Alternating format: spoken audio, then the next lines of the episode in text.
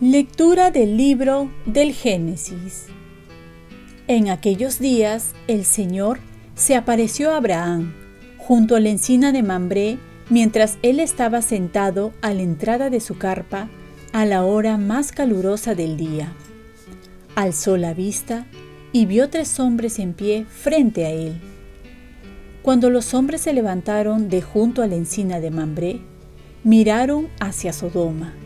Abraham los acompañaba para despedirlos. El Señor pensó, ¿puedo ocultarle a Abraham lo que voy a hacer?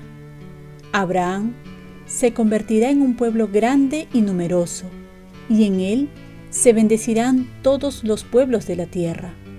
Lo he escogido para que instruya a sus hijos, a su casa y a sus sucesores que guarden el camino del Señor, practicando la justicia y el derecho y así cumplirá el Señor a Abraham lo que le ha prometido. El Señor dijo, La acusación contra Sodoma y Gomorra es fuerte y su pecado es grave. Voy a bajar a ver si realmente sus acciones responden a la acusación que contra ellas llega a mí. Y si no es así, lo sabré. Aquellos hombres Partieron de allí y se dirigieron a Sodoma, mientras Abraham se quedó de pie delante del Señor.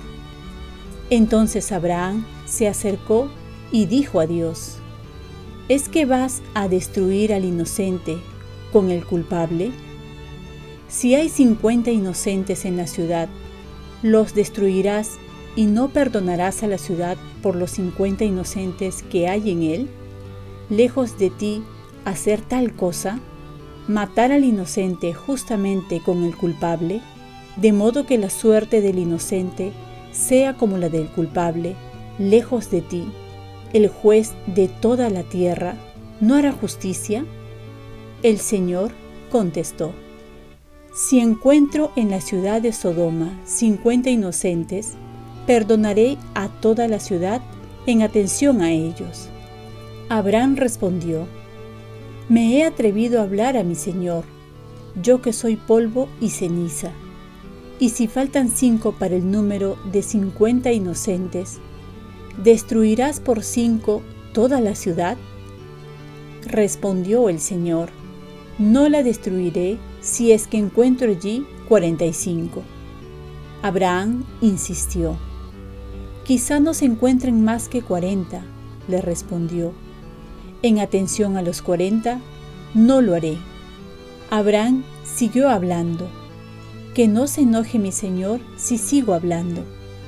Y si encuentran treinta, él respondió, no lo haré si encuentro allí treinta.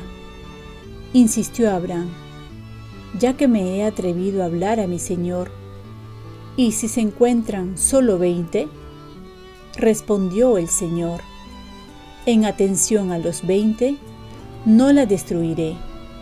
Abraham continuó, que no se enoje mi Señor si hablo una vez más. Y si se encuentran diez, contestó el Señor, en atención a los diez, no la destruiré. Cuando terminó de hablar con Abraham, el Señor se fue, y Abraham volvió a su casa. Palabra de Dios. Salmo responsorial. El Señor es compasivo y misericordioso. Bendice, alma mía, al Señor, y todo mi ser a su santo nombre. Bendice, alma mía, al Señor, y no olvides sus beneficios. El Señor es compasivo y misericordioso. Él perdona todas tus culpas y cura todas tus enfermedades. Él rescata tu vida de la fosa y te colma de gracia y de ternura. El Señor es compasivo y misericordioso. El Señor es compasivo y misericordioso, lento a la ira y rico en clemencia. No está siempre acusando ni guarda rencor perpetuo. El Señor es compasivo y misericordioso. No nos trata como merecen nuestros pecados, ni nos paga según nuestras culpas. Como se levanta el cielo sobre la tierra, se levanta su bondad sobre sus fieles. El Señor es compasivo y misericordioso. Lectura del Santo Evangelio según San Mateo. En aquel tiempo, Jesús, viendo que lo rodeaba mucha gente, dio orden de atravesar a la otra orilla. Se le acercó un escriba y le dijo, Maestro, te seguiré a donde vayas. Jesús le respondió, Los zorros tienen madrigueras y las aves del cielo nidos, pero el Hijo del Hombre no tiene dónde reclinar la cabeza. Otro, que era discípulo, le dijo, Señor, déjame ir primero a enterrar a mi Padre. Pero Jesús le respondió, Tú sígueme y deja que los muertos entierren a sus muertos. Palabra del Señor. Paz y bien. Seguir a Jesús sin excusas. ¿Cuántas veces nos ha llamado el Señor y cuántas veces hemos puesto excusas? En el Evangelio vemos cómo Jesús va a atraer a muchas personas en su camino. Porque esto es lo propio de Jesús, atraer, despertar el deseo de conocerlo, inspirar confianza y hasta enamorarse de su vida como lo sigue siendo hasta hoy. Es así que un escriba y un discípulo lo quieren seguir y Jesús va a ser claro desde el principio y les va a decir cuáles son los requisitos para seguir. Uno le dice, el Hijo del Hombre no tiene dónde reclinar la cabeza. Es decir, el que sigue a Jesús no espera una vida cómoda. Jesús siempre nos saca de la zona de confort. El camino de fe es cuesta arriba y siempre estamos en camino. Tampoco es una vida acomodada, como aspiran muchos pastores evangélicos con la teología de la prosperidad, que consiste en seguir a Jesús y recibir como bendición muchos bienes materiales más que espirituales, y así vivir una vida próspera, y esto nunca lo ofreció Jesús, sino que nos mostró el camino de la cruz. El que quiera seguirme, que tome su cruz y me siga. Pero tampoco es un camino de sufrimiento, porque también va a decir, mi carga es ligera. Con su ayuda el camino es llevadero, pero vale la pena, porque llena el corazón. Por otro lado, la otra respuesta es deja que los muertos entierren a sus muertos. Y tú ven y sígueme. Muchas veces dejamos de seguir a Jesús porque nos creemos indispensables para otros compromisos. ¿Cuántas vocaciones se pierden porque piensan que si ellos dejan la familia, no va a poder seguir adelante la familia? Porque si dejan un grupo de la parroquia o una comunidad, esta comunidad no va a avanzar.